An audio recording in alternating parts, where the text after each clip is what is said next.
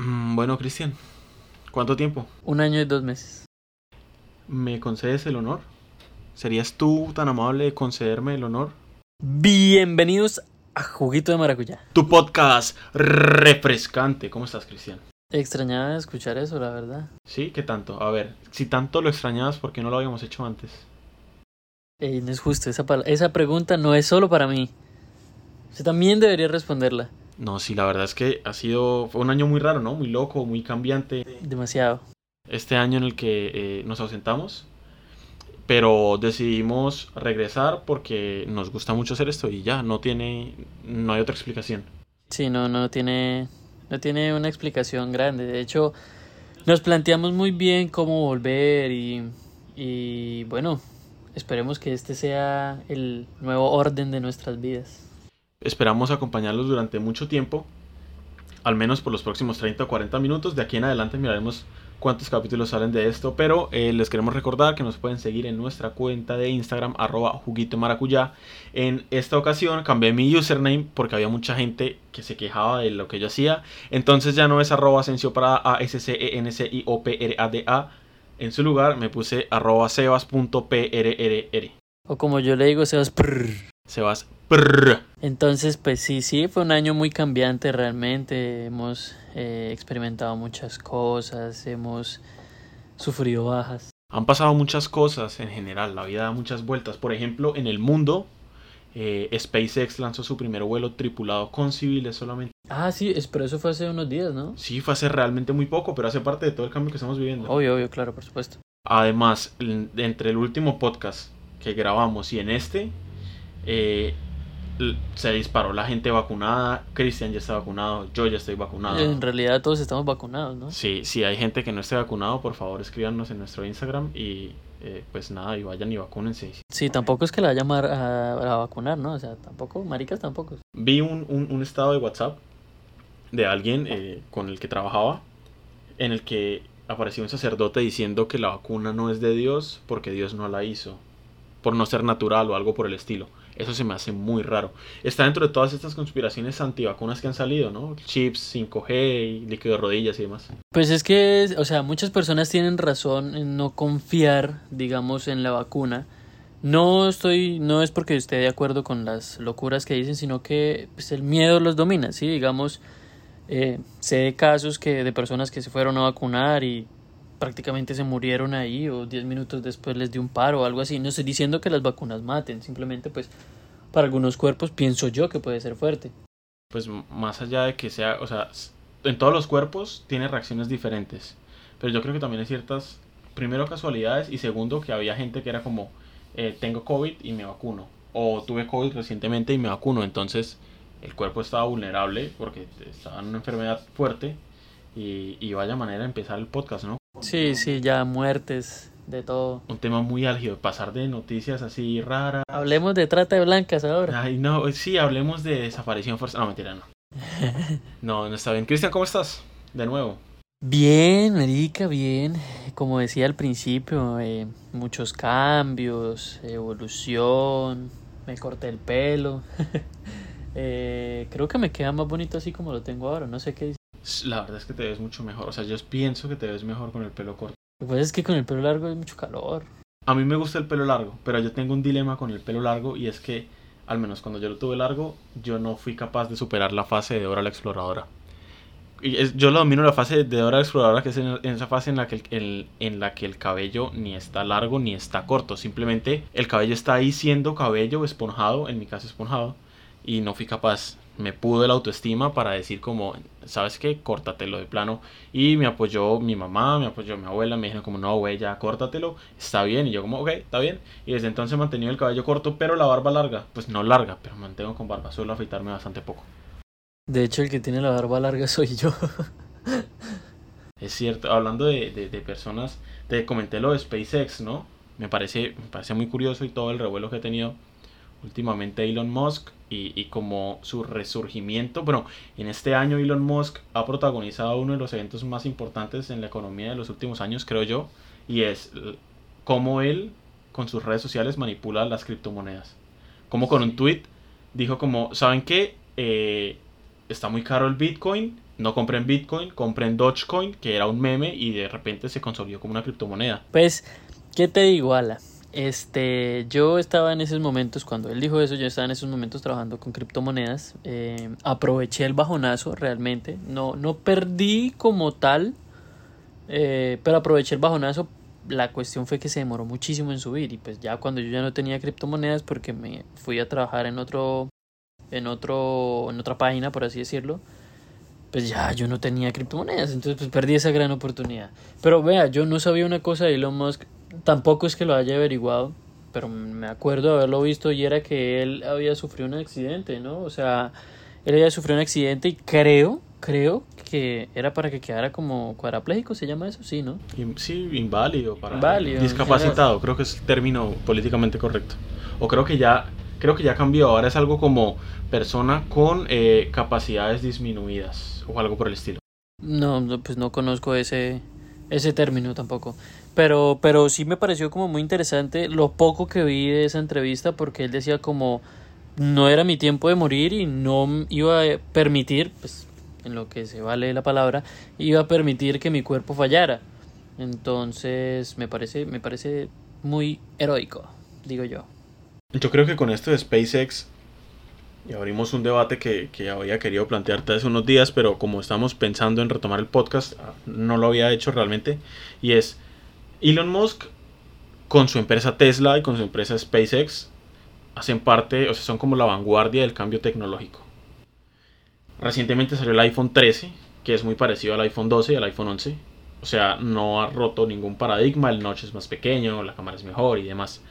Y era donde, o sea, era lo que te iba a preguntar. Y creo que lo tocamos por, por, los lados, pero quiero retomarlo acá y es que, por ejemplo, en artículos como computadores, eh, celulares, cámaras, hacia dónde la tecnología avanza para romper moldes, para decir como, o sea, así como el iPhone en su momento fue como, güey, somos el iPhone, somos algo completamente diferente, o el BlackBerry en su momento dijo, somos BlackBerry, somos algo completamente diferente. ¿En qué momento, o sea, hacia, hacia dónde crees tú que va ese cambio tecnológico? Pues a ver, yo de hecho lo platiqué hace poco con una persona muy linda que conocí hace poco, bueno, tres meses más o menos, y de hecho también lo platiqué con la mamá, que creemos que mm, esta cuestión o esta parte de la tecnología se va acercando más o se va priorizando a la comodidad del usuario. Entonces vemos que el celular este, el, Galaxy... ¿El Fold? ¿O el, Fold es el que se dobla como el Motorola viejo? O ese, no, ese es el Z Flip. El Fold es el que se dobla como un libro. Se dobla y queda como un cuadradito y es muy fácil de usar y de hecho usted no necesita como abrir el cuadradito, por así decirlo, para tomarse fotos o para recibir notificaciones. No, usted lo puede hacer con su simple cuadradito, pero cuando usted quiera hacer más actividades, pues sí lo abre. Y creo que es el otro que también desde Galaxy, que creo, no sé si es el Fold, la verdad, que ese sí se abre de manera vertical. Está la putería, así, dejémoslo así. Se abre una chimba, es chimbita, dejémoslo ahí. Entonces es el, eh, lo que nosotros comentábamos, que realmente no hay gran avance, como dices tú, querido compañero, como el iPhone 13 que no tiene nada diferente, o sea, creo que le mejoraron eh, la cámara nocturna y eso sí, le metieron un huevo de memoria, eh, pero no avanza lo que es la comodidad del usuario, ¿sí? Entonces, a mí realmente me parece una gran innovación y un gran aspecto de eso que uno lo pueda volver a doblar. Yo me acuerdo que yo tenía esos celularitos eh, Nokia. ¿No eran de Motorola? Habían de Motorola también, pero de Nokia también. Yo tuve los dos, porque mi mamá en ese momento creo que trabajaba como Vistar, entonces teníamos eso. Y de hecho era muy, muy divertido porque eh, yo tenía el Nokia, ¿no? Y el Nokia, mi mamá vendía las carcasitas, pues para ponerle al Nokia. Entonces, pues ah, yo combinaba carcasas pensando que era el putas y eso. Entonces, era muy chévere. Y de hecho, el Motorola me gustaba más porque era un poco más ancho, era más delgado, se podían tomar fotos y era simple. El uso era demasiado simple porque cerrado uno podía ver bueno, yo creo que esa era como otra como una era más avanzada de ese mismo celular, pero tenía como el mismo aspecto, que uno podía ver las notificaciones en cuando lo cerraba.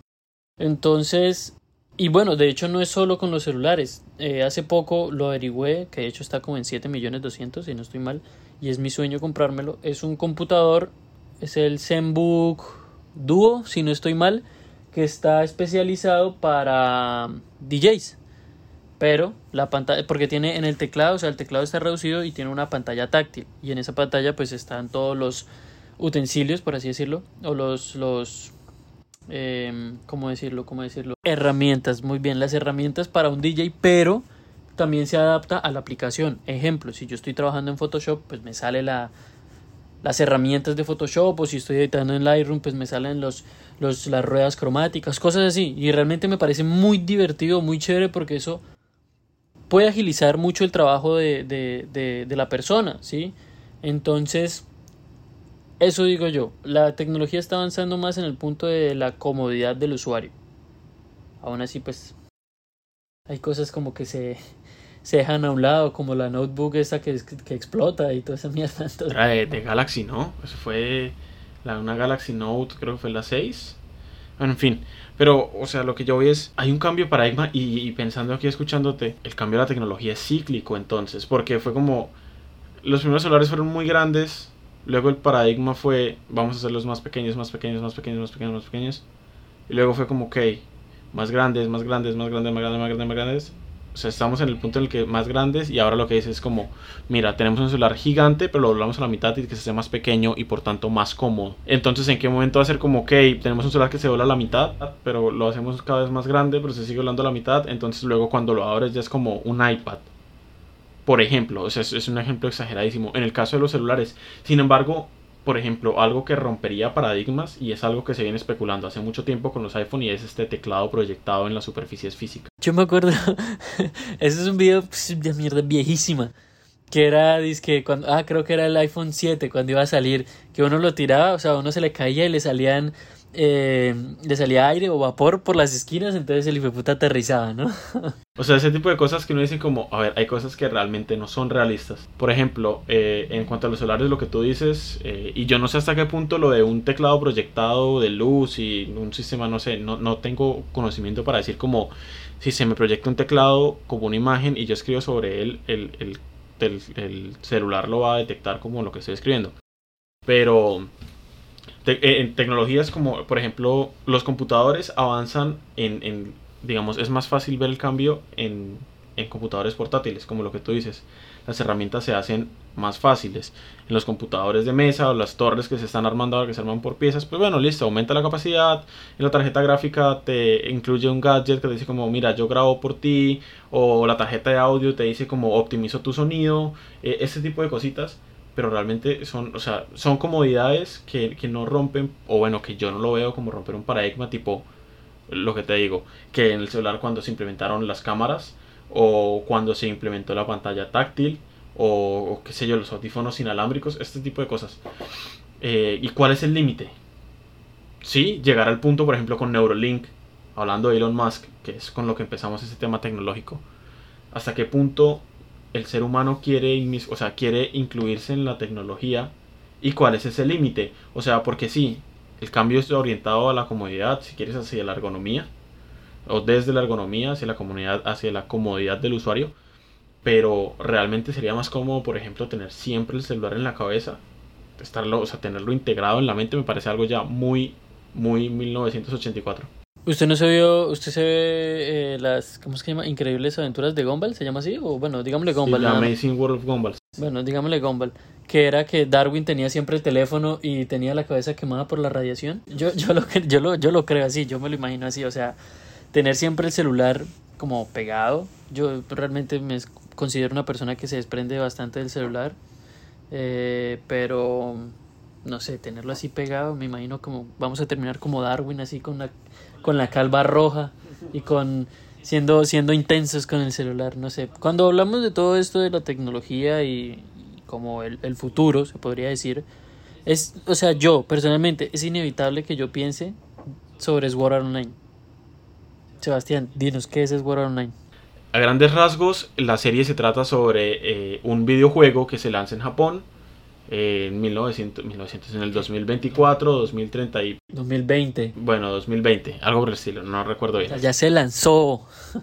Y es como, mira, tienes un casco en el que te conectas y este casco te hace sentir dentro del juego, tus terminaciones nerviosas hacen que se muevan tus brazos, que sientas todo muy real, sin tener que moverte en tu casa. Entonces, eh, cuando se lance el juego, el primer día la gente va a salir y dicen como, miren, ¿saben que No puede salir, este, este juego está infectado, y ahora todos están adentro y la única manera de salir, de desconectarse, de salir de este estado de coma inducido en el que son conscientes dentro del juego pero no afuera del juego, em, es ganando. Entonces, bajo esa premisa, la gente comienza a desarrollar una sociedad en la que los cuerpos físicos están inconscientes pero todas las conciencias están conectadas e interconectadas por medio del juego. Si lo pongo así, se me hace supremamente interesante este concepto. O sea, personalmente yo, que me considero un geek, que me gustan los juegos, que me gusta ver anime, yo, yo, o sea, sería muy egoísta de mi parte decir como que no, yo entraría en ese juego, no importa que me muero, porque, pues, detalle importante, si mueres en el juego, mueres en la vida real. Eh, si yo digo como que, ah, no, sí, yo me meto en el juego, no pasa nada, sería muy egoísta de mi parte porque, pues, mis habilidades no creo que sean lo suficientes como para sobrevivir en un mundo de espadas, magia y un poco de cosas. Eh, pero sí, o sea, sí me gustaría, así me muera en el primer intento, pero creo que me gustaría vivir esa experiencia de decir como, marica, sostuve una espada. Por cierto, uno de mis sueños, si algún día lo conseguiré, es comprar una espada o una katana, así de colección y colgarla. Entonces, de sentir el placer o la satisfacción de decir como, tengo una espada, me puedo defender con ella, puedo aprender el manejo de la espada y puedo ser el putas en el juego, llega cualquier otro hijo de puta y me mata, no pasa nada, pero quedé satisfecho, la verdad. Pero hasta qué punto, si lo planteamos desde la perspectiva de la serie, en la cual, o sea, se desarrolla en un mundo pseudo medieval, de feudos, de enemistades por clanes, de defensa de criaturas mágicas, con más bien poco avance tecnológico dentro del mundo, o sea, dentro del juego, estaría satisfaciendo unas estaría satisfaciendo unas necesidades más bien barbáricas porque es, retroceder a, ese punto en el que el ser humano tenía por instinto defenderse y no tenía una vida en comunidad eh, socialmente regulada o sea no a los límites que tenemos hoy pues yo creo que el cine tiene ese objetivo. No sé, digamos, en las películas de superhéroes, Marvel o algo así, la idea es hacer soñar al espectador que uno es un superhéroe o que puede hacer grandes cosas o que si confía en uno mismo puede bajarse la luna. Cosas así. El cine tiene esa influencia en las personas y me voy con un ejemplo pero muy fuerte. Disney. Disney creo yo que es una de las empresas más listas porque realmente siempre llegan al objetivo y siempre dan eh, su punto o dan a, entender lo que ellos quieren con cada nueva película que hacen. Hace poco, de hecho, también con la persona que digo que conocí hace poquito, eh, debatimos sobre lo que tienen en común las, las, las películas de las princesas de Disney. Y pues llegamos a un punto en el que dijimos como es verdad, siempre nos van a demostrar esto, pero ¿cómo, ¿cómo, lo hacemos? Desmeritando, o sea, demostrando un punto, pero desmeritando el otro. ¿sí? Entonces, el punto principal, por así decirlo, de lo que vimos era que eh, en general las princesas tienen algo en común y es una madre muerta. No digo todas porque creo que la de Valiente no la tiene muerta, pero tiene una mala relación con ella. Pero en general la mayoría las tienen muertas. Entonces, ¿Qué es lo que hace Disney o qué nos da a entender Disney con estas películas? Que siempre tiene que haber una figura paterna o un hombre que sea el, el, el rey, el, príncipe, el que la vaya a salvar en todo momento y en el que la, el personaje, o perdón, la princesa vea como un ejemplo a seguir, pero la madre la ve como, ah, no, pues está muerta, pues solo la recuerdo ya. O en el caso de los que estén vivos, es como la madre hace lo que el padre diga. Entonces, Disney es muy inteligente Realmente yo admiro Disney no como tal por las películas, sino es por el punto que siempre nos trata de dar. Y cuela, o sea, yo veo, no sé, marica, yo veo La princesa y el sapo. Yo quiero un restaurante en Nueva Orleans. o sea, o sea, ¿por qué no? Yo quiero, es más, siempre he querido probar el postre ese que hacen, creo que es como una galleta o un muffin, no sé, que es como de miel. O sea, marica, eso se ve divino, hermoso, muy rico. Entonces, logran las cosas. Y eso que yo ya soy un de 22. Tenemos 22, ¿verdad? Tenemos 22. Eh, y, y, yo sigo viendo esas, esas películas de princesas o en general y yo sueño. Entonces Disney cumple el objetivo. Si cumple el objetivo con un huevón como yo de 22 años, imagínense con una niña o niño de 8 o 6 años que quiera ser Spider-Man o que quiera ser una princesa. O sea, no sé, es, es, es, es un, eso es marketing, ¿no? Sí, creo, ¿se considera, ¿se considera marketing? Sí, pero ok, o sea, yo quiero que empecemos a cerrar puntos y es como el cine te vende la experiencia. Ajá. Pero es una experiencia ajena. Tú ves como otros satisfacen esos deseos, esas necesidades, te da el efecto placebo de que estás satisfecho y no tienes que salir a matar gente como en Duro de Matar, por ejemplo, o no tienes que salir a correr carros en, como en Rápido y Furioso. Pero digamos, ahí entra algo que se lo he escuchado a muchas personas y de hecho yo también lo he dicho muchas veces y es cuando uno dice o dicen, no sabía que necesitaba esto hasta que lo vi. Entonces, ejemplo, mm, eh, una de las princesas, digamos, su novia dice como que vio la tiara de la princesa y dice, amor, no sabía que necesitaba una tiara hasta que la vi. Ahí qué, ahí usted qué dice. Pero cómo, o sea, cómo relacionamos esto con lo que te digo de satisfacer el deseo, o sea, atrasarnos en, en este mundo ficticio de jugar online. Yo lo, o sea, lo hablo personalmente porque de hecho me gusta como mucho este cuento, digamos, de las espadas, las batallas, la magia, eh, habilidades, eh, skills, cosas así. Yo personalmente haría como el retroceso, como dices tú, porque me sentiría como completado en el sentido de que estoy cumpliendo algo que, que me sueño, que veo, o sea, cuando uno ve una película, cuando ve un anime o algo así, uno se imagina en el personaje. O sea, un ejemplo, yo estoy viendo Iron Man, marica, yo quiero estar dentro de esa armadura. O, o yo soy Hulk y yo destruyo todo lo que quiera. O quien no ha querido eh, levantar el martillo de Thor. Cosas así. Uno, por eso digo que el cine pues, vende la experiencia. Y la experiencia como tal es hacerlo soñar a uno, hacerlo desear las cosas. ¿Sí? Digamos, en Uh, se me olvidó el nombre de la película. La que, la que, la que está, la que sale John Travolta y sale, ¿si es Pulp Fiction? Bueno, yo quiero conocer a Mr. Wolf. Necesito que seleccionen, que arreglen mi vida con una sola llamada. Que me digan como, yo, yo le digo como, Mr. Wolf, eh, acabo de atropellar a alguien. Y él me diga, tranquilo, voy para allá. Él mismo esconde el cuerpo, limpia el carro y yo no supe nada. Tengo, tengo algo que decir. O sea, bueno, quiero cerrar el tema de Neurolink. O sea, con esto es como, tú, Cristian Turriago, estarías dispuesto a que la tecnología invadiera tu cuerpo para satisfacer tus deseos. ¿Sí o no? Porque es lo que estamos hablando, güey. O sea, al final es como si te da este dispositivo la posibilidad de, de saciar estos deseos que te hacen a ti sentirte lleno, ¿estarías dispuesto a hacerlo? Es complicado, pero tiene que haber pros y contras, ¿no? Era lo que hablamos al principio de las contras tener todo el tiempo el dispositivo en tu cabeza, güey. O ver las notificaciones cuando te llegan en tus ojos, no sé, en las gafas, yo que uso gafas. Uy, sí sería, no, ahí sí sería horrible porque últimamente unos amigos están ahí con un marica sorteo y eso es notificaciones de Instagram y dele, y dele, y dele, y yo no. A mí no me habla nadie, pero esas notificaciones me tienen harto. Entonces, ¿hasta qué punto y es, es, lo que te planteo desde el principio, hasta qué punto el ser humano permitirá el desarrollo de la tecnología hasta invadir su propio cuerpo. Pues ya lo probaron en Neurolink, pero hasta qué punto. Yo, a mí personalmente no me gustaría. Yo soy una persona que no digo que sea despegada de la tecnología, pero hay un punto en el que digo como las relaciones humano-humano deben tener un punto para que sean efectivas en el que no haya tecnología. Yo, por ejemplo, me junto con mi pareja y si ella está en el teléfono, yo no le hablo porque siento que no me está prestando atención. Si le voy a contar algo ella está en el teléfono, espero y, puede sonar, no sé, muy egoísta de mi parte o muy, no sé, fastidioso. Pero si yo le estoy hablando a alguien es como, güey, préstame atención, mírame a los ojos, te estoy hablando, te voy a contar algo que me pasó hoy, me emociona, me entusiasma, me molesta, me genera emociones y por eso te lo quiero contar. Entonces, ¿hasta qué punto el ser humano permitirá eso? Yo personalmente no estaría dispuesto, si lo pongo así, y no es que esté en contra del cambio tecnológico, de la revolución tecnológica o del avance, pero yo creo, para mí hay unos límites y es como la privacidad de la mente, que es lo que siempre dicen como yo no leería mentes si tuviera que escuchar lo que dice todo el mundo todo el tiempo.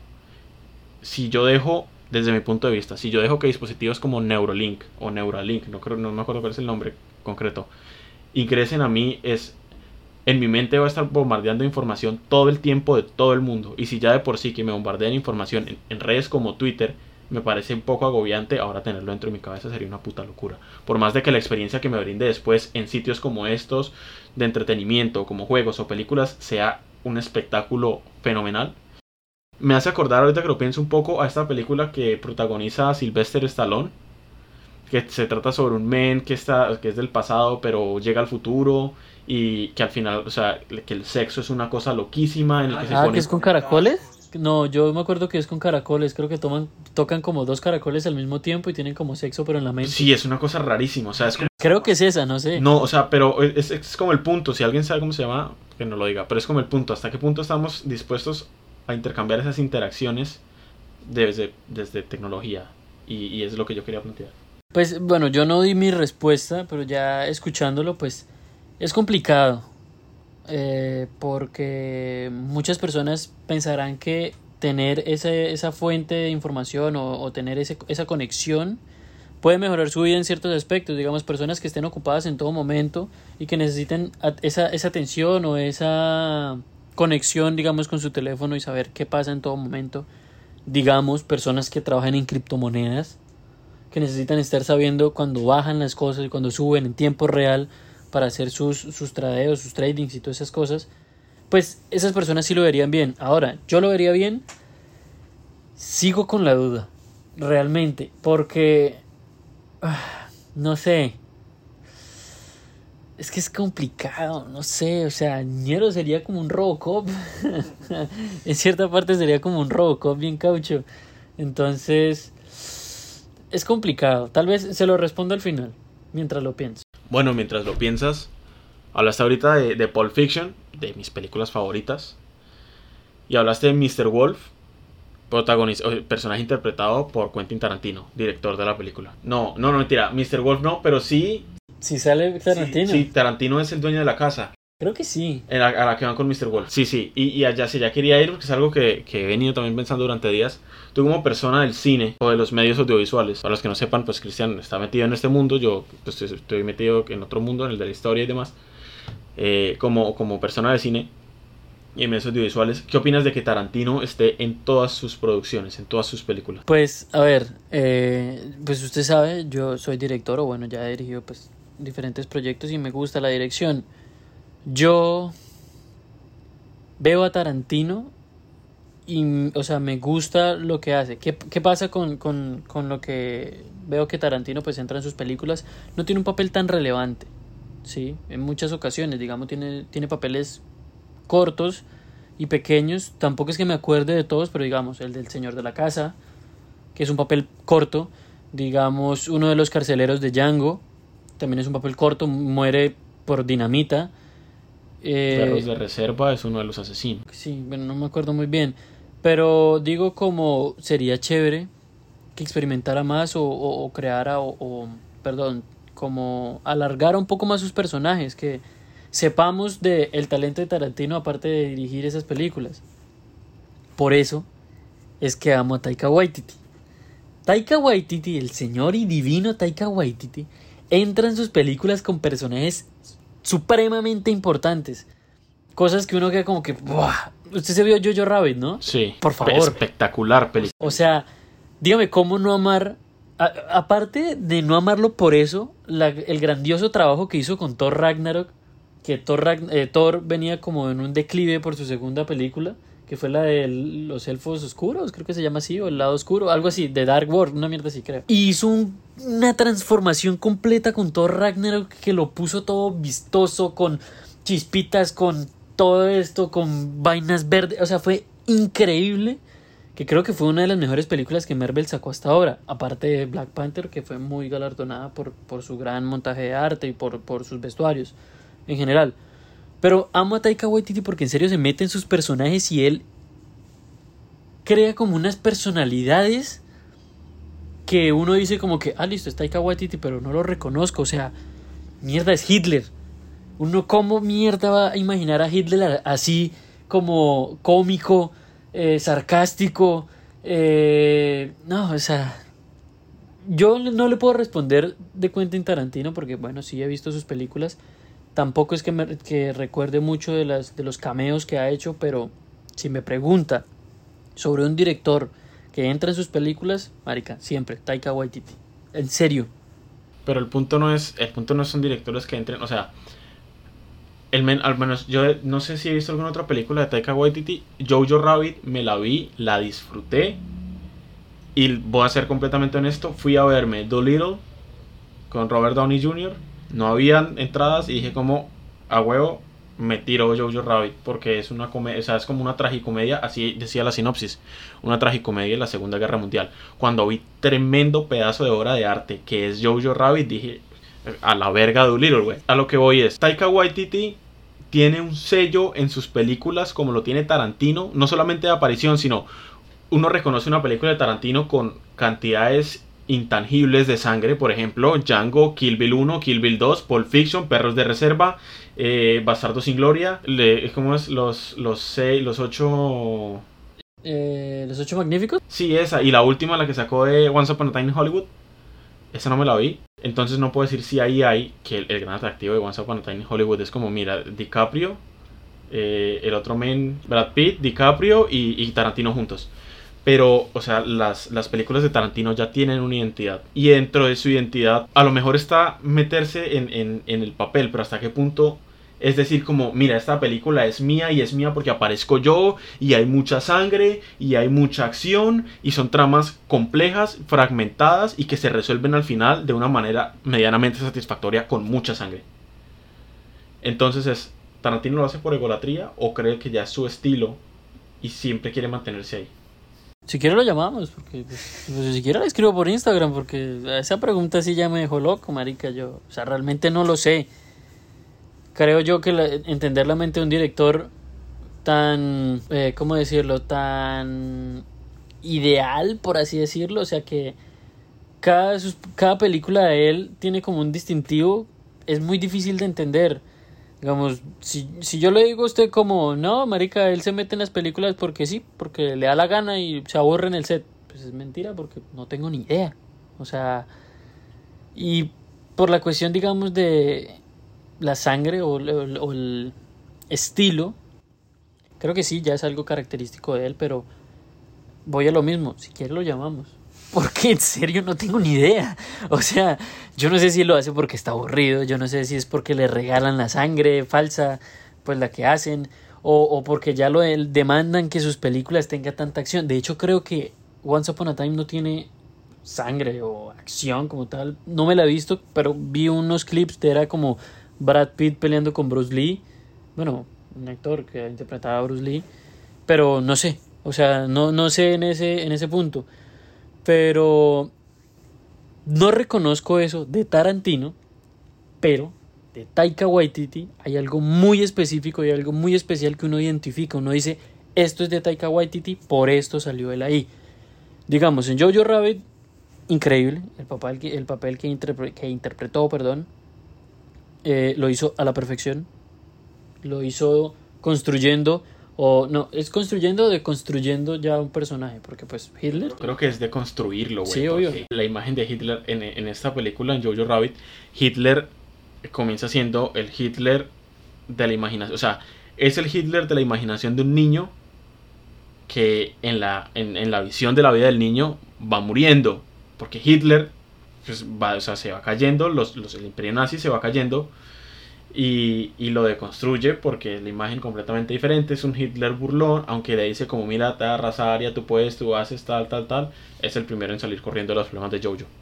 Entonces yo lo veo, digamos, en ese lado. O sea, tal vez con Tarantino no se reconozcan esas cosas que, este, que veníamos hablando, pero estoy muy seguro que con Taika Waititi si es así. Yo conocí, bueno, ojalá conozca a Taika Waititi en algún momento, se mato por conocerlo pero conocí su trabajo por una serie que no me acuerdo de qué canal era, pero se llama eh, no, no temas hasta la oscuridad, no, de Night Shadows, les quedo viendo el nombre, que era sobre tres vampiros.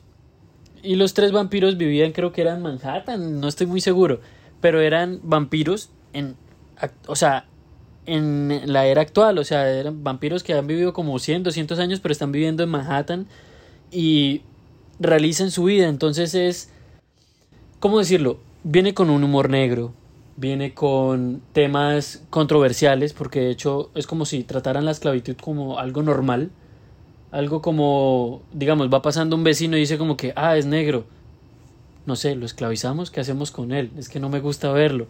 Tratan temas que son fuertes, pero lo tratan con mucha tranquilidad. Ahora, ahí voy con el punto. Una cosa muy determinada de Taika Waititi, creo yo, que es la comedia.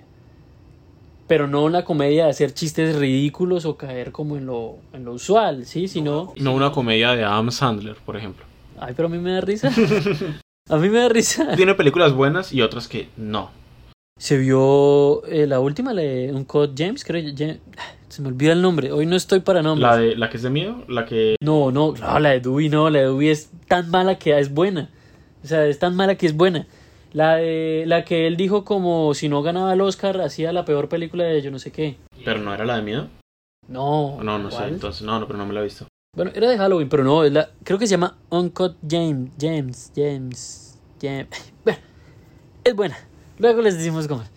Pero es el, el, el, el, método con el cual él genera esas risas o genera ese, ese humor, que no es con, digamos, chistes o cosas así, sino como momentos, ocasiones, silencios. Entonces, en la serie que yo les digo, hay muchos silencios. Silencios incómodos, silencios en los que uno dice como que, ok, me perdí, pero ¿por qué me está dando risa? Muy al estilo de Office, por ejemplo. Oh, Dios mío. Oh. No, esto va a ser un capítulo como de tres horas. Vamos a hacer un capítulo hablando de The Office. Pero tengo que verme The Office. Yo no me he visto, o sea, me he visto clips de The Office y aparte el No, God, please, no, God. No conozco más nada. ¿No se ha visto la de It's Britney, bitch?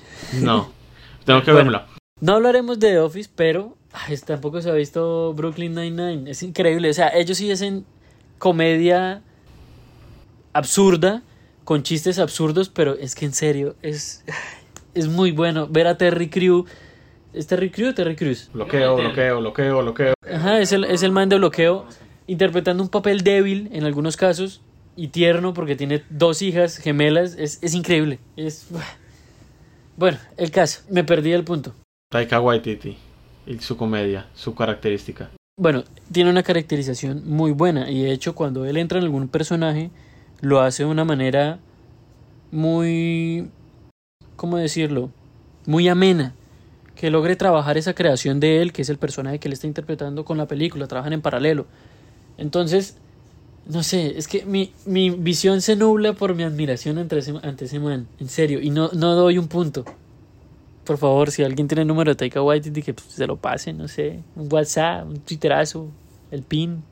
Yo lo que sí quiero, oye, aprovechar este espacio en el que estamos hablando de cine, eh, pero quiero ahorita hablar, si me acaba de ocurrir algo y te lo quiero plantear, pero quiero rescatar de Tarantino la espectacular elección de soundtrack que tiene como para el 99.9% de sus películas. Es increíble, siempre dan el punto, sobre todo a mí me parece espectacular el soundtrack de Pulp Fiction, por supuesto, es es no puede ser mejor. El de Django es brutal. El de Django es, es una cosa de locos. Entonces, puntos a, a, rescatar de cada uno. Habría que también que mirar cuáles son los puntos débiles de Taika Waititi. Pero si quieres lo dejamos. Si quieres te planteo algo. Para el próximo podcast nos vemos Once Upon a Time in Hollywood. Y, nos, y hablamos sobre qué nos pareció esto. Pero entonces, a ver, no, si estamos hablando de Taika Waititi y de Tarantino, tenemos que tenemos que defender. A ver, usted está con Tarantino y No, usted yo no estoy con Tarantino. No, no, no, yo quiero debate ahora. El próximo capítulo será un debate. Yo no quiero, o sea, Tarantino me gusta. Ajá. Me gusta mucho. A ver, no me gusta tanto como Nolan. Y iba para Nolan precisamente por una cosa y es que no sé qué piensas, pero siento que a medida que pasa el tiempo Nolan hace sus películas más absurdamente complejas. O sea, llega un, o sea, hay películas como uno dice, mira, me veo Inception Inception tiene un nivel de complejidad altísimo, pero te mantiene en tensión toda la película. Interestelar llega un punto en el que se rompe, porque siento que ya es como muy surreal todo lo que plantea. Es como que, sí, mira, viajes en el tiempo y tal, pero cuando, o sea, comienza a hablar de las dos realidades y tal. No, creo que es al contrario. Cuando comienza a hablar de los universos paralelos me parece muy interesante. Cuando comienza a hablar de los viajes en el tiempo, ya todo eso se me hace muy surreal. Y la última que sacó, me dijeron que es como hecha muy compleja a propósito. Marica, creo que si nos metemos con Nolan, los dos nos vamos a meter una perdida ni la hijo. Es que Nolan. Memento, ¿ya te dice Memento? Sí. La de los tatuajes en el cuerpo. El men que le matan a la esposa a la hija y tiene que tatuarse en el cuerpo para recordar. Sí, sí, sí, sí, sí, sí. De hecho sí. de hecho, sí. Espectacular. Memento, o sea, de lo poco que he visto de Nolan y de lo poco que sé al respecto, pero yo creo que Memento y, y la tercera. A ver, mi favorita de la trilogía de Nolan de Batman es la segunda. Y no lo voy a negar, soy fanboy de- del Joker de Heath Ledger, pero a morir. Me encanta. Pero creo que es más interesante y más profunda la tercera, la de Bane. Es que, Dios mío, si es Bane, Dios mío, es que Tom Hardy es un actorazo, Dios mío. Eh, Digamos, hace poco me terminé por fin Peaky Blinders. Y la actuación que hace Tom Hardy, creo que es un judío, si no estoy mal, en la, en la serie. La actuación que hace Tom Hardy. Yo, yo valoro mucho cuando, digamos, un personaje interpreta, eh, perdón, eh, da a entender su punto de vista o, o se quiere dar a entender con un grito, pero un grito con fundamentos. Un grito que uno diga, puta, lo merece. Y ese man, Dios mío, yo nunca he escuchado un grito tan satisfactorio como ese, ese personaje. Y uno queda, uno queda así, uno queda como, quiero que este man sea como mi despertador o algo así, quiero sentirme o bien o mal en las mañanas con este man gritándome. Es increíble. Por favor, háganse el favor, véanse Peaky Blinders. Iba invicto Peaky Blinders de que no habían eh, cometido ningún error de record o, o que se habían cruzado alguna marca hasta una escena de sexo donde se vio una marquilla de Calvin Klein en un boxing. Pero todo bien. En serio, es muy buena. ¿Ese dirías que es tu grito favorito? Uy, no. Porque lo pensé así. El próximo capítulo hablamos de los gritos favoritos. No, no, yo lo tengo clarísimo ya. ¿Cuál es su grito? Mi grito favorito es el de Tom Hanks en Náufrago. Cuando se disculpa a Wilson. Güey, me parte el corazón. Pero, pero estamos hablando de, de, de películas en general o podemos hablar, digamos, de películas de anime. Porque el anime tiene unos gritos. Cierto, güey. Ah, Pero es que no sé, yo, yo ver a Tom Hanks, ver al balón yéndose en el mar, toda la situación. Y se disculpa, güey, con un balón. No, me parece, o sea, me llena y me parte a la vez. ¿Usted se vio... eh, Se me olvidó el nombre. Neon Genesis Evangelion. El grito de Shinji. Cuando ve, bueno, cuando ve que muere Touka, que muere supuestamente, y que todo se, se fue a la verga, el grito tan desgarrador que uno queda, en serio, uno dice como, marica, yo veo esta vaina con audífonos y no quedo vivo. Es increíble. Ahorita se lo voy a poner. Y si, si mañana, si Sebastián llora ahorita, se los digo, se los hago saber en una historia de que lloró. O en las historias les voy a poner, poner el, el, ¿qué? El grito de Shinji y también el de, el de Tom Hanks. Pero no, o sea, digamos, gritos en el anime, ese. Con otros más. Gritos en películas eh, como tal de gente real. Eh, en películas no sé, en serie, en serio, Tom Hardy. Es, no, no tengo palabras. No sé, no lo reconozco, o sea, no lo, a lo mejor sí lo he visto muchas veces en películas, pero no lo identifico visualmente. No sé cuál es Tom Hardy, si me das una referencia un poco más precisa. Pues Tom Hardy es Bane. Ah, ok. Pues bien, bien pendejo yo, ¿no? Por eso le estoy hablando.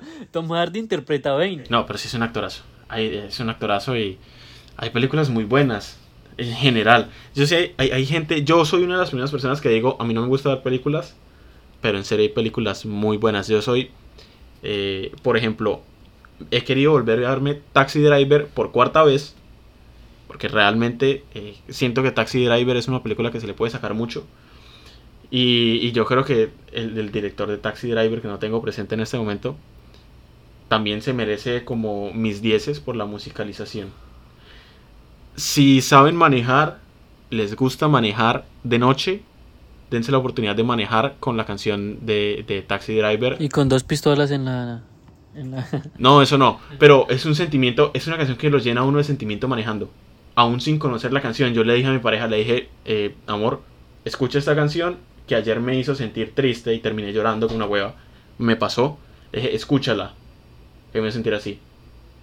Y me bajé ahí a comprar la comida, creo, ella se quedó en el carro y cuando llegué me dijo como la tuve que quitar porque estuve a punto de llorar. Esas canciones que transmiten, uno dice como, hacen parte de la película y, y obvia- o sea, obviamente hacen parte de la película, pero es lo que siempre se dice, ¿no? Escucha un sitcom sin las risas. Vea lo que quiero hacer.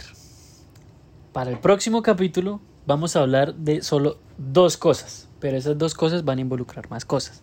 Primero, vamos a defender, yo voy a defender a Taika Waititi y usted va a defender a Tarantino. No estamos diciendo que los directores sean malos porque realmente pues nos gusta en general, pero pongámoslo así, voy a decir por qué Taika Waititi es mi favorito y por qué merece ser aceptado.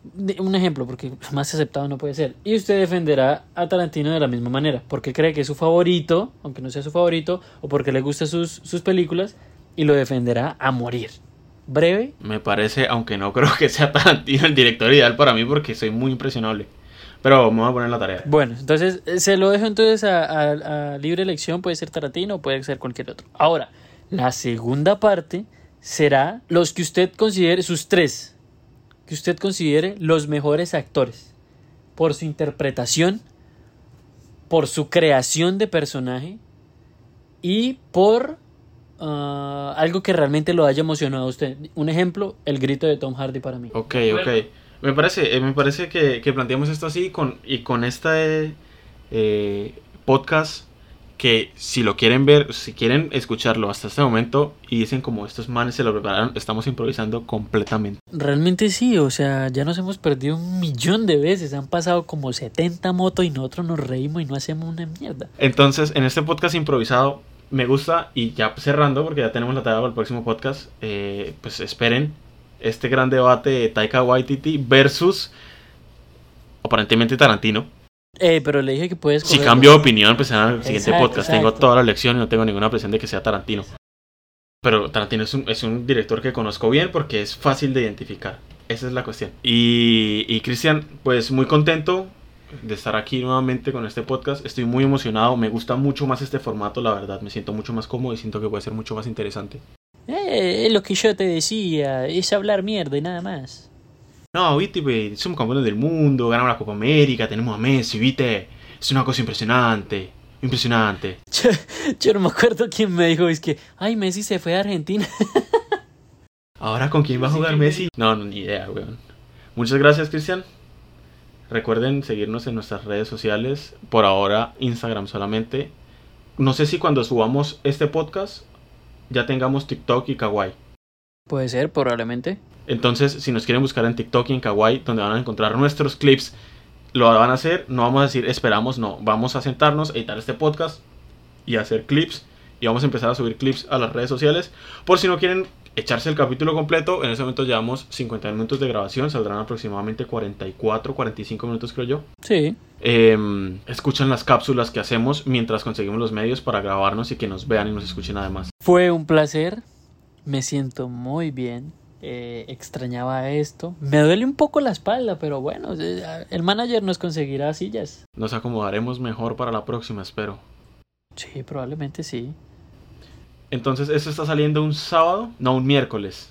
Está saliendo el miércoles. Entonces, espéranos el sábado con Juguito Maracuyá, tu podcast refrescante, Cristian. ¿Algo más por decir? Váyanse por la sombrita, saquen sombrilla y si está haciendo mucho sol, papi, use bloqueador porque ¿qué más se puede hacer?